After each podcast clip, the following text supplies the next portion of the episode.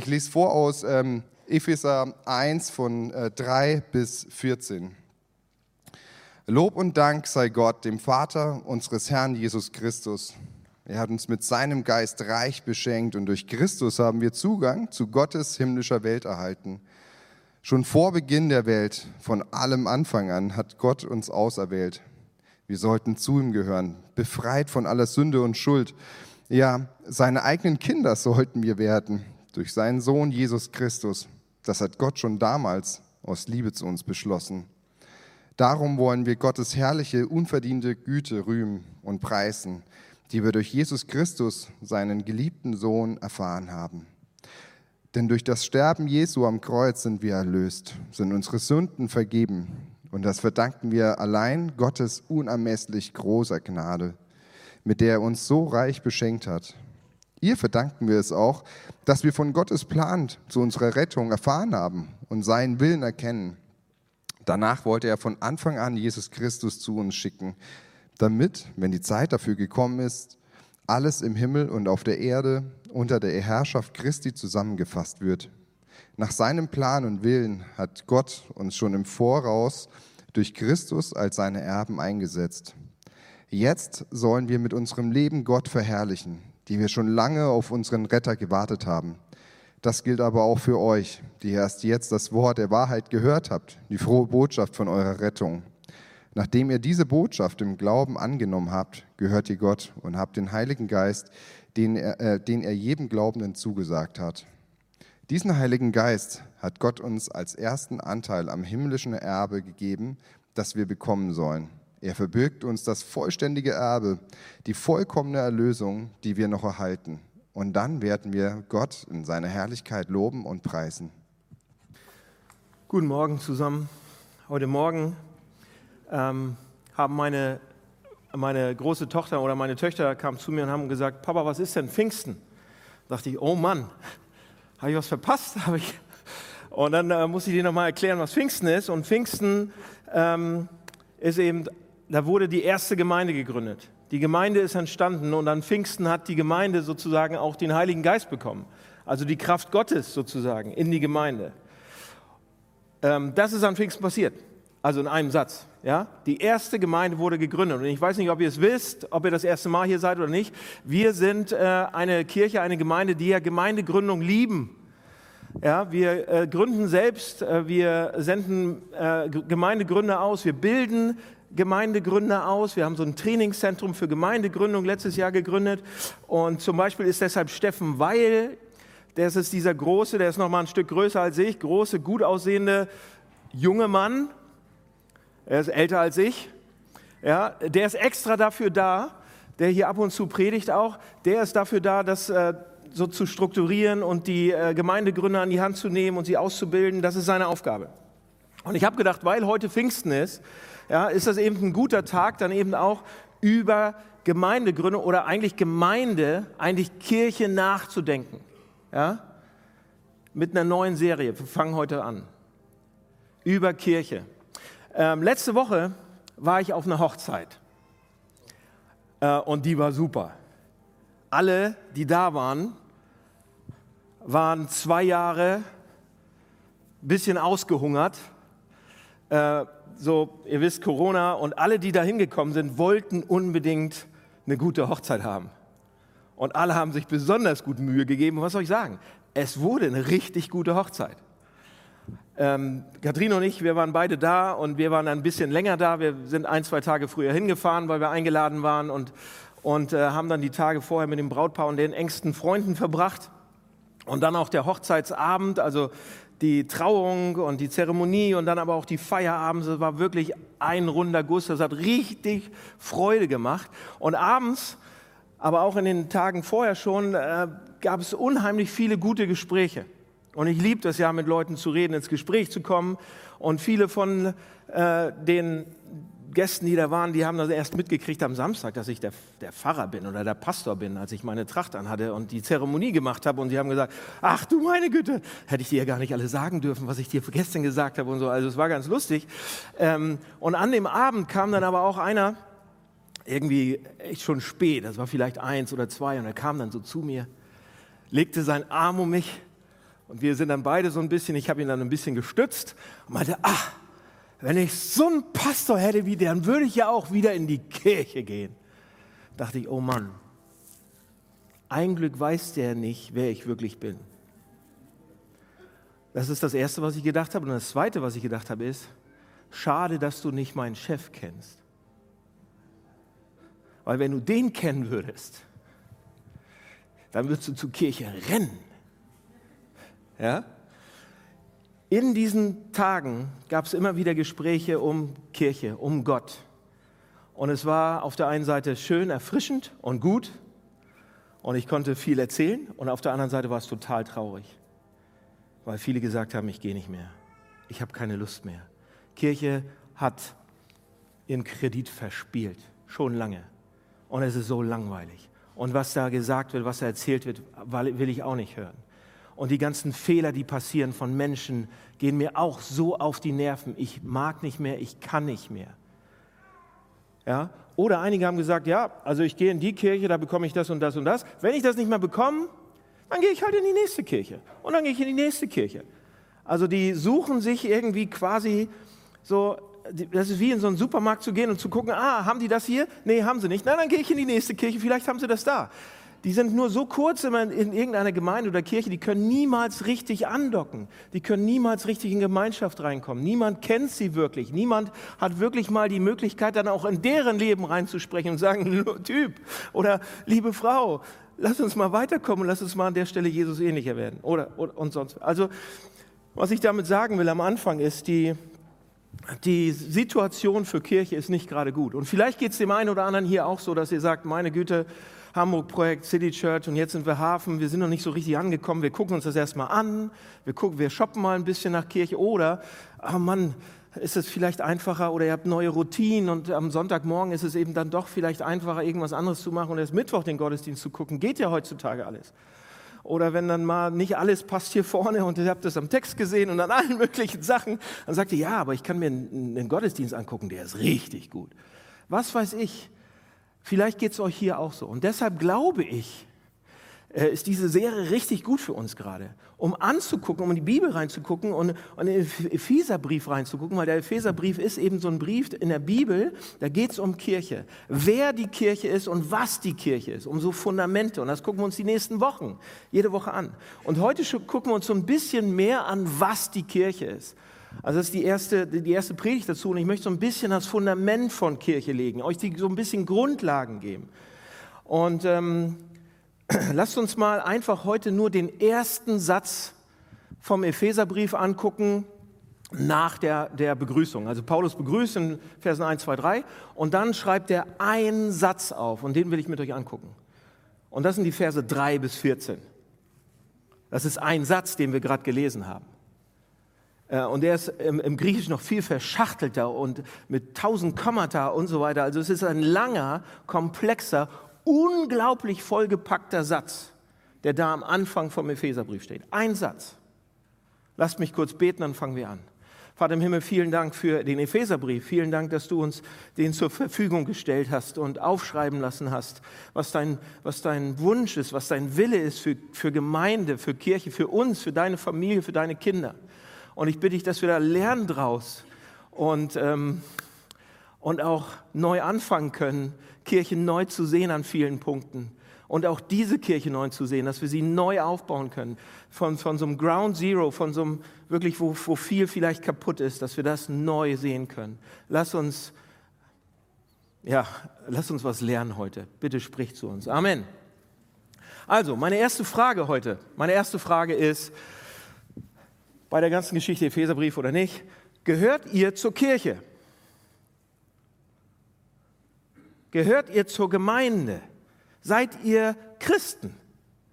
Und einige von euch sagen jetzt, äh, weiß ich nicht genau, weiß ich noch nicht genau. Ich müsste erstmal, ich glaube, ja vielleicht, oder einige sagen vielleicht, ich würde gern dazu gehören, oder einige sagen vielleicht, ich bin auf jeden Fall kein Christ. Ich weiß, dass ich nicht dazu gehöre. Trotzdem, herzlich willkommen. Ich glaube, dass, egal wie ihr das beantwortet habt, die erste Frage gerade, dass für jeden etwas im Text hier drin steckt.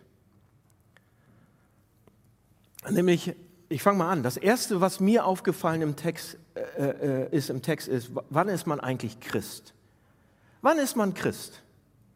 Und in Vers 13 gibt es eine wunderbare Definition, wie man Christ wird. Können wir die mal sehen? Vers 13 aus der Hoffnung für alle. Ich habe die ähm, mal gewählt heute, weil das ein bisschen verständlicher ist, weil der sonst echt verschachtelt ist, der Satz in verschiedenen anderen Übersetzungen. Aber wir gehen das trotzdem mal durch. Ähm, Vers 13 ist, durch eure Verbindung mit Christus gelten diese Zusagen auch für euch, die ihr erst jetzt das Wort der Wahrheit gehört habt, die gute Botschaft von eurer Rettung. Jetzt guckt euch mal NGÜ an. Ich habe das nochmal bringen lassen. Hier Vers 13 nochmal in einer anderen Übersetzung. Auch ihr gehört ja zu Christus. Ihr habt die Botschaft der Wahrheit gehört, das Evangelium, das eure Rettung bringt. Fällt euch das auf? Wenn man Christ wird, bedeutet das nicht, dass man etwas tun muss. Man wird Christ, indem man etwas hört. Erste wichtige Lektion. Man hört ein Wort, man hört eine Botschaft, einen Inhalt. Man nennt es auch das Evangelium. Ja? Wisst ihr, was das Wort Evangelium bedeutet? Evangelium heißt gute Botschaft. Das Wort Evangelium bedeutet eine Ankündigung von etwas, was geschehen ist.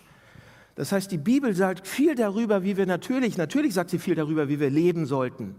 Aber was die Bibel darüber sagt, wie wir leben sollten, beruht auf dem, was die Bibel darüber sagt, was passiert ist nämlich eine Botschaft von etwas, was in der Geschichte wirklich passiert ist.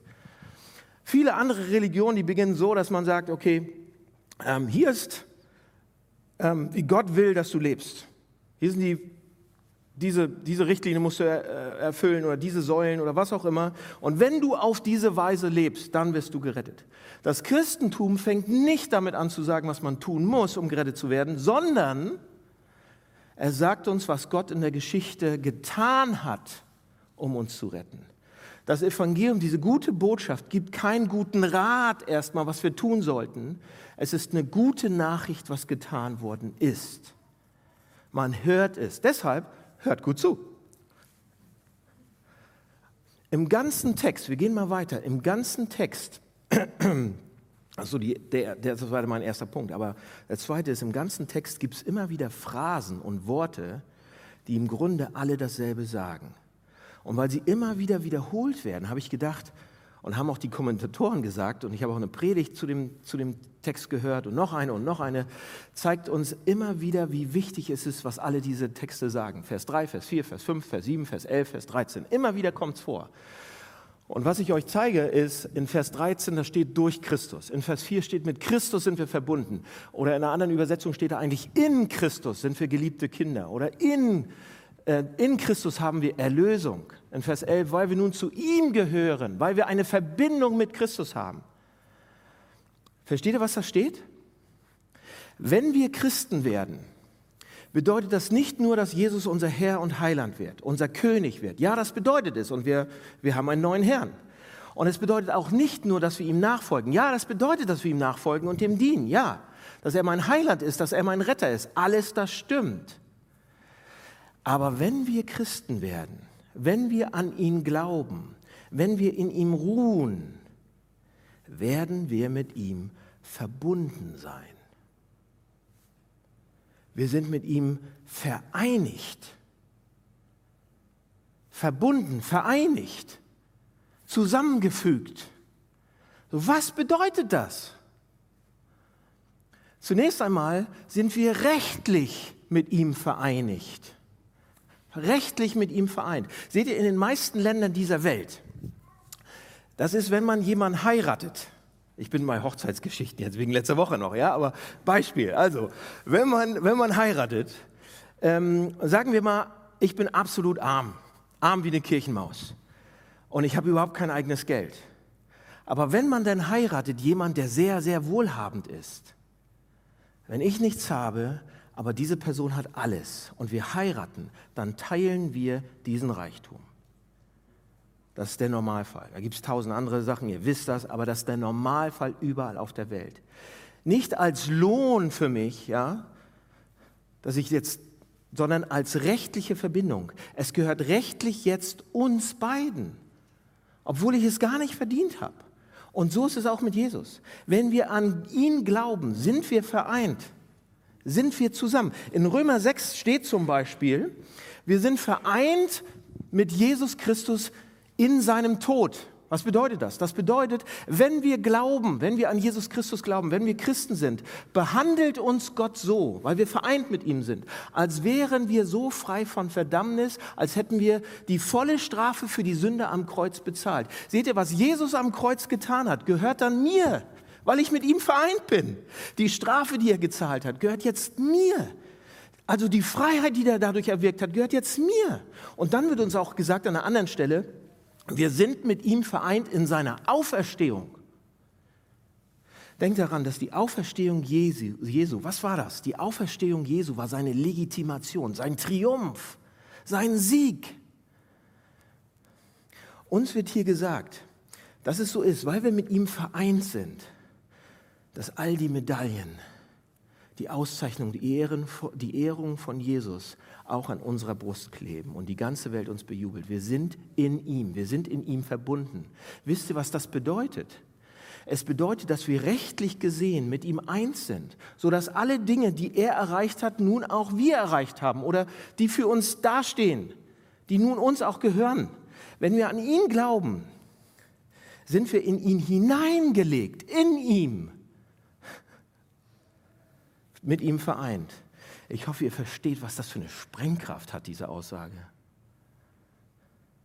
Paulus. Paulus schreibt ja den Brief. Er ist der Schreiber dieses Briefes. Bevor Paulus Christ geworden ist, bevor Paulus hat er in seinem religiösen Fanatismus Menschen umbringen lassen. Er hat Menschen verfolgt, er hat Menschen ins Gefängnis werfen lassen selbst Menschen ins Gefängnis geworfen und er hat Menschen wegen ihrem christlichen Glauben töten lassen. Und später, als Paulus Christ geworden war, da kannte er Menschen, deren Angehörige und Freunde er getötet, haben, getötet hatte. Wie ist der mit dieser Schuld klargekommen? Wie ist Paulus mit dieser Schuld umgegangen? Wie hat er das überwunden? Paulus sagt, dass es jetzt keine Verurteilung mehr gibt. Wie kann er so zuversichtlich sein? Wie hat er das geschafft? In Römer 8, Vers 1 schreibt er, es gibt jetzt keine Verurteilung mehr für die, die in Jesus Christus sind. Er ist in Christus. Er ist mit ihm verbunden. Er ist mit ihm vereinigt. Und die Frage ist, wie kann das sein? Wie kann das sein? Frage. Wer wurde schon mal in Hamburg abgeschleppt? Ich meine eure Autos. Ja, also ich.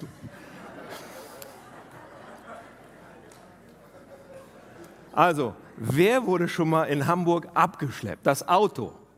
Ja? Gut. Okay. Die, die jetzt nicht wussten, wann sie sich melden, okay, ist gut.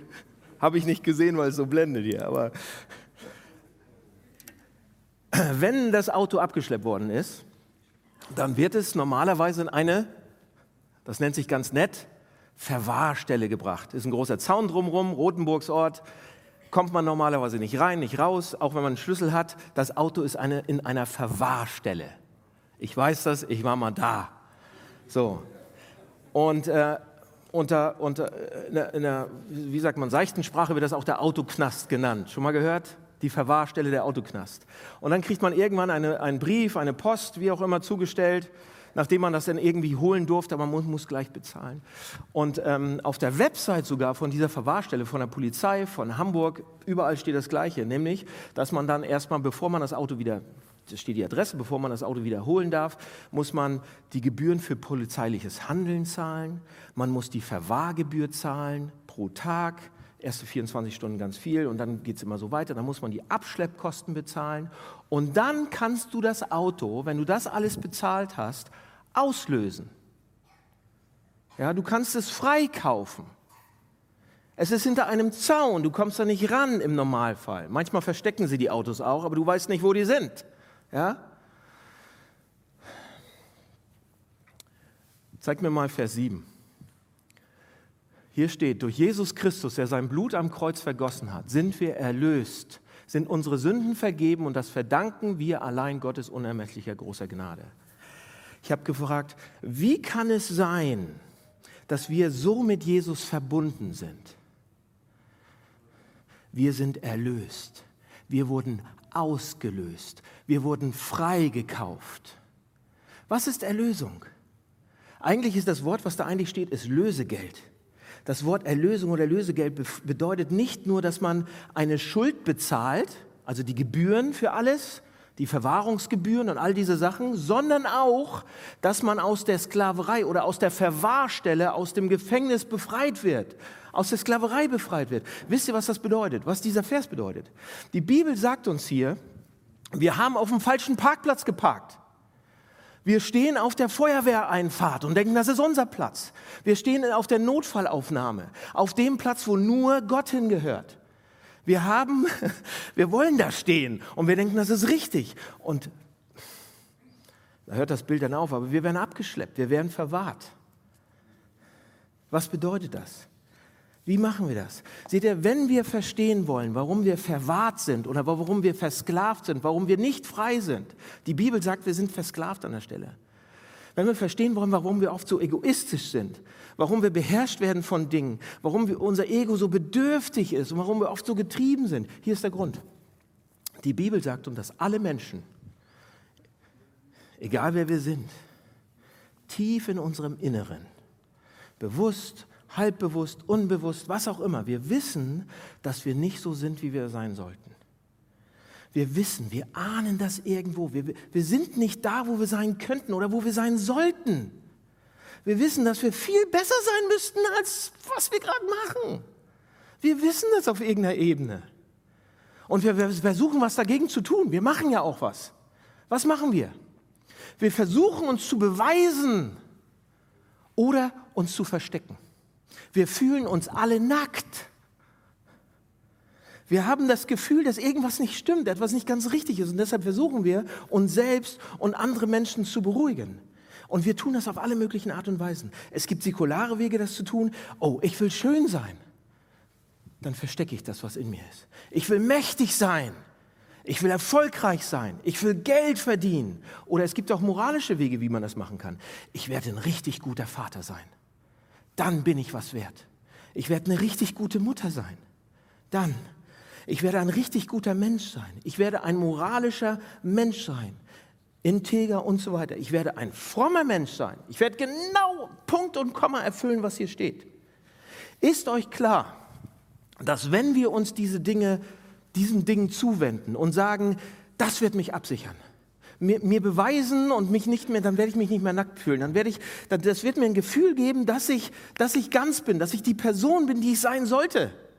In anderen Worten, Leute, wir versuchen uns zu verdienen, uns das zu verdienen, indem wir auf Dinge schauen oder Dinge machen, indem wir uns Dinge, Dinge auch nehmen, die uns letzten Endes aber gefangen nehmen, die uns versklaven, die nicht das bringen, was sie, was sie können. Hier ist ein Beispiel. Ein Beispiel von uns Pastoren. Darf ich das bringen? Alle sagen, ja, mach, mach, mach, mach. Die Pastoren sagen, nein, nein, lieber nicht. Okay, ist nicht so schlimm. Aber hier ist, hier ist, hier ist was, ein Beispiel von uns Pastoren, wie das praktisch aussehen kann äh, bei uns Pastoren.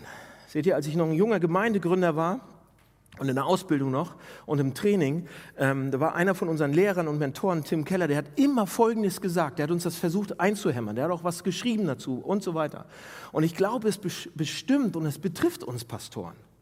Er hat Folgendes gesagt, ich versuche sinngemäß, los, ich habe das genaue Zitat nicht mehr gefunden, aber ich versuche sinngemäß äh, wiederzugeben. Er hat gesagt, wenn ihr irgendwann Pastoren seid, und ich war so ganz jung und frisch und fromm und frei, und er hat gesagt, wenn ihr irgendwann Pastoren seid, im Dienst steht, und es laufen ein paar Sachen nicht gut, die ihr euch ertraumt, erträumt habt, dann ist es gut möglich, dass ihr traurig werdet. Ich, naja, wird nie passieren, aber ist passiert. Oder er sagte, wenn jemand eure Arbeit behindert, kann es sein, dass ihr wütend seid. Oder wenn jemand euren Dienst bedroht, irgendwie, dass irgendwie eine Sache, dass ihr das vielleicht verliert, was ihr habt, werdet ihr vielleicht ängstlich und ihr macht euch Sorgen. Wenn euch das ganz wichtig ist, ein Seelsorger zu sein und Dinge passieren, werdet ihr traurig, Entschuldigung, traurig, wütend oder ängstlich. Okay.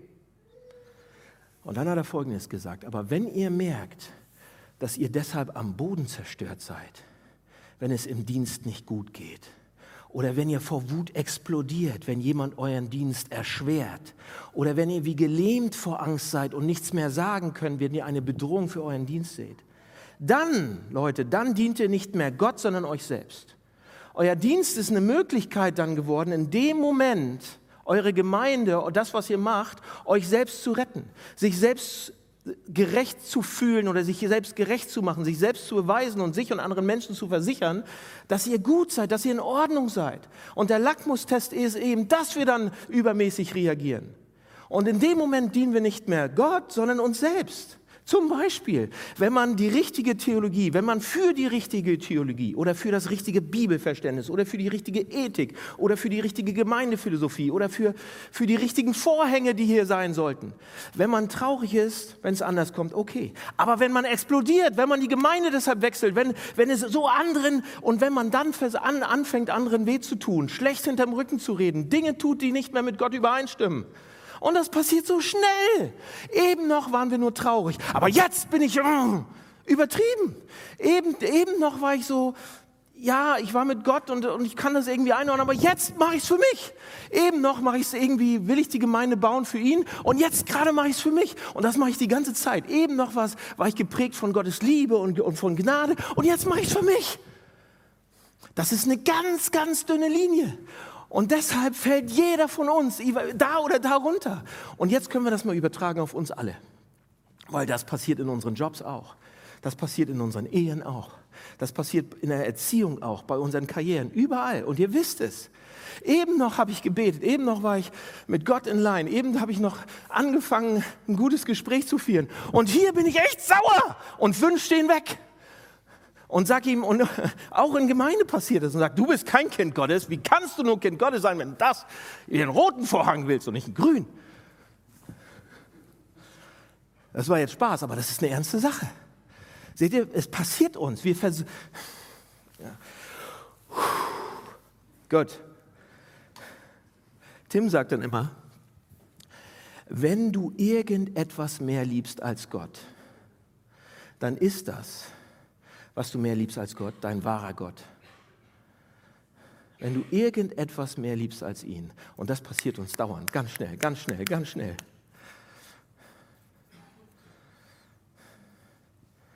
Wie hat Jesus uns davon befreit? Wie kann Jesus uns davon befreien und erlösen? Wisst ihr wie? Der Text sagt uns das an einer anderen Stelle. Durch sein Blut wurden wir freigekauft. Nicht dadurch, dass er uns dient oder dass er ein Vorbild ist oder sonst was, sondern durch sein Blut wurden wir aus dem Knast, aus dem Gefängnis, aus der Sklaverei, aus der Verwahrstelle freigekauft. Er musste sterben. Er hat mit Blut dafür bezahlt. Das ist erstmal für die, die das das erste Mal hören, ein harter Tobak. Aber lasst mich jetzt erklären. Pass auf, wenn ich sehe, wie er vergibt, wie er liebt, wie er dient, für mich stirbt, wie er all das für mich tut, wie er das an meiner Stelle tut, wenn ich weiß, dass er die Strafe für das, was mir dauernd passiert, jeden Tag, meine Sünde weggenommen hat. Und wenn ich weiß, dass er bereit war, auf die Erde zu kommen, um für mich das zu tun. Einerseits bin ich komplett akzeptiert worden. Ich bin aber auch, ich bin begnadigt worden. Das befreit mich von meiner Angst und von meiner Scham. Ich bin in Gottes Augen durch Jesus Christus okay. Nicht nur okay, ich bin perfekt durch Jesus Christus. Und ich sehe endlich die Liebe, nach der ich so gesucht habe. Ich sehe endlich den Wert, nach dem ich tief in meiner Seele, da habe ich nie wirklich dran geglaubt. Erst wenn ich sehe, dass sein Blut das wertvollste Sache hat, sein Leben, alles hat er freiwillig vergossen, hat er freiwillig gegeben und alles für mich getan an meiner Stelle. Dann bin ich erlöst. Bringt dich das zum Schmelzen? Bringt dich das zum Weinen? Ist das herrlich für dich? Ist das schön für dich? Ist, kommt das in das ästhetische Zentrum deines Lebens, wo du denkst, wow, das verändert dieses Zentrum. Das bringt meine Schönheiten wieder in Ordnung. Fesselt dich das, deine Fantasie? Nimmt das dein Herz gefangen? Und du fängst an, das zu loben, das darüber zu singen. Du betest es an. Du singst darüber. Nicht nur darüber zu lesen und intellektuell zu hören, dass jemand, das anderes, dass jemand anders das für jemand anderen getan hat sozusagen, sondern zu wissen, dass Jesus Christus auf die Erde gekommen ist und das für dich getan hat, um dir ewige Herrlichkeit und Liebe zu verschaffen. Das wird das Zentrum deines Lebens verändern. Es wird dein Zentrum so verschieben, dass die Dinge, die du früher, die dich früher gefesselt haben, und die dich früher angetrieben haben und früher gefangen genommen haben, die verändern sich langsam. Seine herrliche Gnade in deinem innersten Zentrum. Das gibt dir ein neues Herz. Das macht Jesus. Er löst uns. Und jetzt habe ich noch eine kleine Sache. ich sehe ja die Uhr. Ich habe noch eine kleine Sache im, im, im Text. Die zweite Sache, was es bedeutet, mit ihm vereint zu sein, und das ist eine tolle Sache, bedeutet Adoption. Seht ihr Vers 5, da lesen wir es. Aus Liebe zu uns hat er schon damals beschlossen, dass wir durch Jesus Christus seine eigenen Kinder werden sollten. Dies war sein Plan und so gefiel es ihm. Adoption bedeutet, dass Gott wegen Christus nicht nur unser König ist und nicht nur unser Befreier, sondern dass er unser Vater ist. Wir werden in seine Familie aufgenommen. Seht ihr, was das bedeutet? Adoption bedeutet ein paar Sachen. Adoption bedeutet in erster Linie erstmal Zugang. Stellt euch vor, eure Eltern sind das Bundeskanzler-Ehepaar. Ja? Wenn jemand versucht, zum Bundeskanzler zu laufen, einfach ohne Anmeldung, was passiert dann? Nein, du kommst hier nicht rein, ja? Wenn, versucht, wenn man einfach so versucht hinzukommen, zu ihm auf, auf ihn drauf loszulaufen, wenn er bei irgendeiner Demonstration oder Veranstaltung ist, dann passieren noch andere Sachen. Aber wenn du sein kleines Kind bist, kannst du ohne Voranmeldung einfach hingehen und direkt in seine Arme laufen. Warum? Er ist dein Vater, du bist sein Kind. Ist euch klar, das ist klar, was das bedeutet, den Zugang zu Gott zu haben? Niemand sonst hat Zugang außer Christus, außer in Christus, außer durch Christus. Zugang, Intimität. Das zweite ist, Adoption bedeutet aber auch Sicherheit. Ja, warum Sicherheit? Seht ihr, wenn ihr ein Angestellter seid zum Beispiel, und, und ihr habt einen Arbeitgeber. Wie weit könnt ihr gehen, bis derjenige euch feuert? Was könnt ihr alles tun, bis derjenige euch feuert? Ich weiß nicht, jeder hat unterschiedliche Grenzen. Aber wenn du ein Kind bist und da ist dein Vater, wie lange, wenn er dich ohne Ende liebt, ein gesunder Vater, wie lange erträgt ein Elternteil die Probleme und die Eigensinnigkeit seines Kindes? Wie lange? Ungefähr für immer. Ja, bis man nicht mehr kann. So ist es auch, oder? Du kannst dich seiner Liebe sicher sein, weil er nicht nur dein König ist und nicht nur dein Chef ist, er ist dein Vater. Aufgrund dessen, was Jesus Christus gemacht hat. Adoption bedeutet aber auch Erziehung. Ah, Eltern erziehen ihre Kinder. Gute Eltern erziehen ihre Kinder. In der Bibel wird uns immer wieder gesagt, dass jeder was wird uns gesagt? Jeder leidet, jeder hat Probleme. Und warum? Ja, weil wir in einer kaputten Welt leben, eine gefallene Welt, eine chaotische Welt, schlimme Dinge passieren. Und doch, weil dein Vater der Herr des Universums ist, wird er die schlechten Dinge in etwas verwandeln, was dich reifer machen kann, was dich wachsen lassen kann, was dich in Gold verwandeln kann. Er, er erzieht mich gerade und vielleicht einige von euch auch. Die schlimmen Dinge, die passieren, die ich nicht mag, sind unter seiner Hand und sie können uns helfen, unserem älteren Bruder, nämlich Jesus Christus, ähnlicher zu werden. Das gehört zur Adoption dazu. Und noch eine Sache. Adoption bedeutet auch Erbe. Ja, wir gehören zu Gott. Wir sind Kinder Gottes. Wir gehören zu ihm. Und dann in Vers 11 lesen wir das. Vers 11 steht, mal Vers 11. Ist das schon Vers 11? Nee. Weil wir nun zu Christus gehören, hat Gott uns als seine Erben eingesetzt. So entsprach es von Anfang an seinem Willen und was Gott einmal beschlossen hat, das führt auch aus. Wir sind Erben, wir sind Miterben der Zukunft. Wisst ihr, was es heißt? Uns gehört die Zukunft. Der neue Himmel, die neue Erde und alles, was darin ist, werden wir erben. Meine Güte, ich kann das nicht verstehen. Es ist fast zu hoch für mich. Aber wisst ihr, was das bedeutet? Hier, die Bibel sagt uns, hier ist Gott. Er besitzt alles, alle Sterne, alle Galaxien, alle Planeten, alle diese Welten. Aber wenn er dich ansieht, wenn er uns ansieht, dann sagt er, das ist meine Tochter. Das ist mein Sohn. mein Ein und alles, meine Kinder. Wenn ihr Eltern seid, könnt ihr das vielleicht ein bisschen nachvollziehen. Wenn er dich ansieht, fühlt er sich wie ein Vater. Wenn er dich ansieht, dann sieht er dich als wertvoller an als alles, was ich gerade aufgezählt habe, als das ganze Universum. Und wir können sagen, ich bin Kind Gottes. Und wenn der Gott des Universums mich ansieht, steigt sein Herz auf. Und er fühlt sich wie ein Vater, er fühlt sich reich. Der große Gott des Universums ist bereit, alle seine allmächtige Kraft zu benutzen, um mich zu beschützen und mich zu retten, egal was die Kosten sind. Und es hat ihn alles gekostet. Wisst ihr, was das bedeutet, sein Kind zu sein?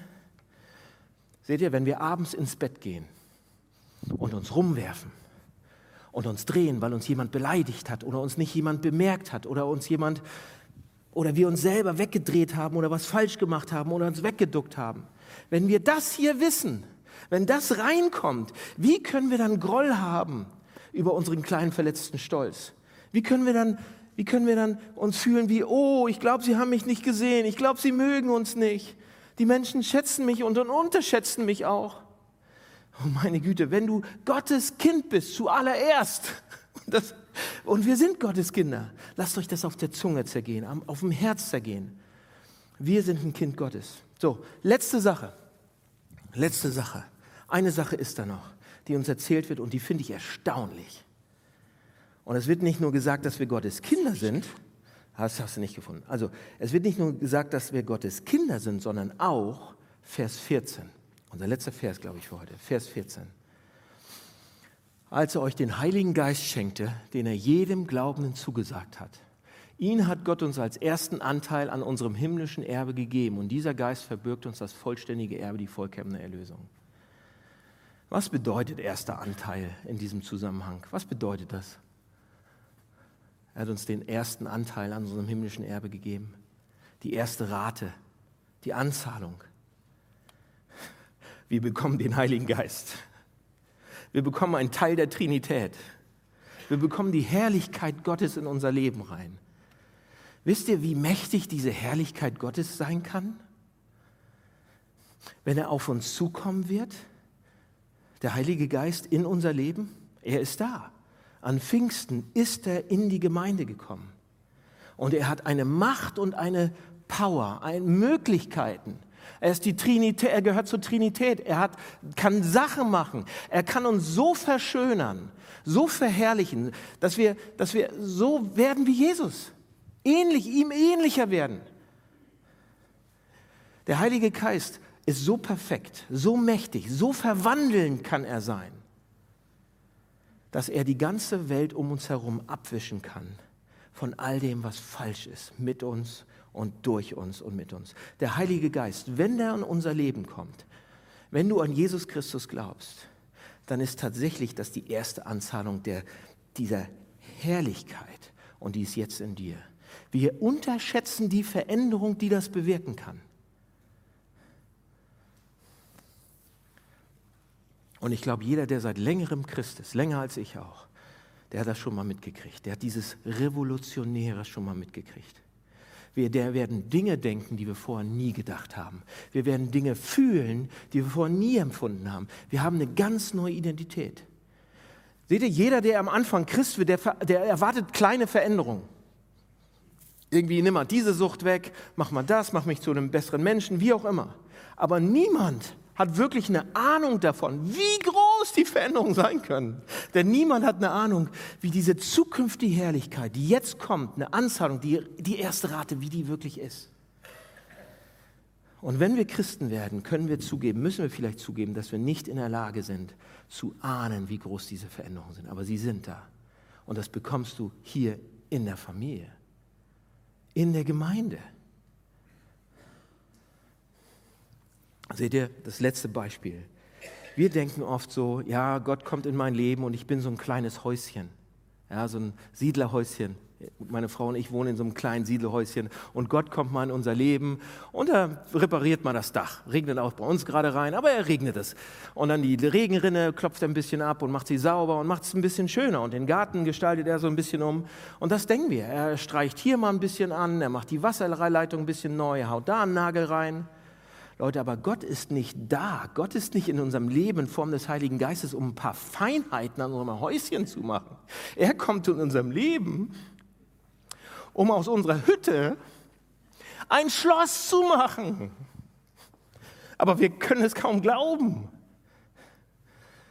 weil wir nur auf uns gucken und nicht auf Jesus. Wir sind vereint mit ihm, deshalb macht er das, nicht weil wir so toll sind. Er wird uns in etwas unendlich Größeres und Wunderbareres verwandeln, als wir uns jemals vorstellen können. Denn die Sache, die in unser Leben kommt, ist nicht nur der Heilige Geist in irgendeinem inspirierenden allgemeinen Sinn, es ist die zukünftige Herrlichkeit, die jetzt in unser Leben kommt. Unterschätzt das nicht. Das Neue, die Frische dessen, was er bring, bringen kann. Unterschätzt nicht die Kraft, die damit kommt. Bei vielen von uns laufen Dinge falsch aber wir haben aufgegeben, so zu verändern. Wirklich? Warum? Petrus war zu weich, Paulus war zu hart. Die hatten beide schlechte Grundvoraussetzungen und Gott verändert sie in Weltenveränderung und Geschichtsschreiber. Wer weiß, was er mit uns machen kann, mit dieser Gemeinde. Leute, es gibt nichts Falsches es gibt nichts Böses in dir. Es gibt keine Schuld. Es gibt keine Angst. Es gibt keine schlechten Gewohnheiten. Es gibt nichts Falsches mit dir, was er nicht verändern könnte. Seht ihr das, was uns angeboten wird? Ich, ich kann es ja selber kaum glauben. Zum Schluss möchte ich eine Sache sagen. Ich glaube, mit allem, was ich hier stehe gerade, ich glaube, es ist wert, alles abzugeben, um das hier zu bekommen. Wenn es wirklich einen Gott gibt, der die Quelle aller Schönheit und Freude und Kraft ist und wir ihn kennen, steht uns das hier zur Verfügung. Wir können das bekommen. Wenn es diese Chance gibt, dass das alles durch Jesus Christus, durch meinen Freund Jesus verfügbar ist, sollte ich dann nicht bereit sein, andere Sachen aufzugeben, um das hier zu bekommen? Seht ihr, ständig komme ich mit Leuten, auch auf der Hochzeit, mit Leuten in Berührung und die sagen, ach ja, ich will ja gerne Christ werden, ich bin so interessiert, Christ zu werden, aber das könnte eigentlich meiner Karriere schaden. Oder das könnte eigentlich auch bedeuten, dass ich einen Lebensstil, äh, den ich nicht mehr führen kann, den ich eigentlich führen will. Oder dass ich den Sex nicht mehr haben kann, wenn ich Sex haben will und mit wem ich haben will. Meine Güte, wenn ich das hier haben kann, wie um alles in der Welt, könnte ich mich dann an anderen Sachen so festhalten. Also lasst uns sagen, wenn dies verfügbar ist, dann will ich bereit sein, alles andere aufzugeben, um das hier zu bekommen. Es ist verfügbar. Es ist verfügbar. Jesus lädt uns ein, das zu bekommen. Und Jesus lädt uns ein an seinen Tisch als Familie, weil, weil wir adoptiert sind, weil wir durch die Vereinigung mit ihm adoptiert einer Familie gehören. Und wir werden gleich das Abendmahl feiern. Ja, ich werde euch jetzt ein paar Minuten Ruhe geben, um einmal drauf rumzukauen. Und dann feiern wir das Abendmahl als Familie zusammen. Weil wir sind ausgelöst. Das Abendmahl erinnert uns daran an Blut und, und Brot, an Wein. Das Wein und Brot erinnert uns an Blut und Leib, der gebrochen wurde. Wir sind ausgelöst. Es ist bezahlt für uns. Das ist unsere Erinnerung. Und er lädt uns ein an den Tisch als Familie. Lasst uns kurz ruhig werden und dann feiern wir gemeinsam das Abendmahl.